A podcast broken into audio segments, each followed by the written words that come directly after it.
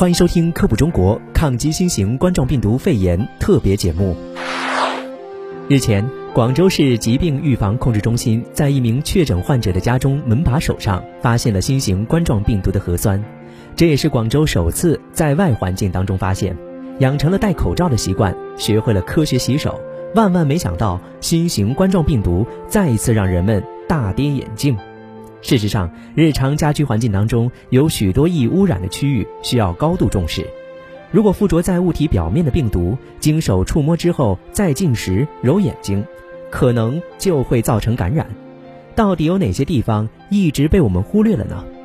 门把手、手机、电话、鼠标、键盘、电灯开关、水龙头开关、遥控器按键、马桶等等，都是需要重点关注的易污染区域，可能造成潜在的。间接传播风险，针对不同区域的消毒也会有所差别。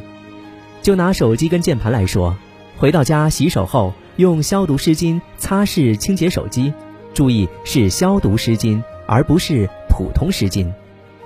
针对键盘、鼠标还有电灯开关等等，可以参照手机的清洁方式，用消毒湿巾进行擦拭。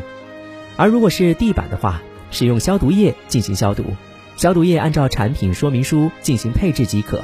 选择消毒液时，要选择背面有消卫证字许可证号的产品。再来是马桶，上完厕所之后应该盖上盖子，再按冲厕键，定时对马桶盖进行冲洗。上厕所、冲厕所之后要及时用洗手液和流动的水洗手。好的，以上就是本期节目，感谢你的收听，我们下期节目再见。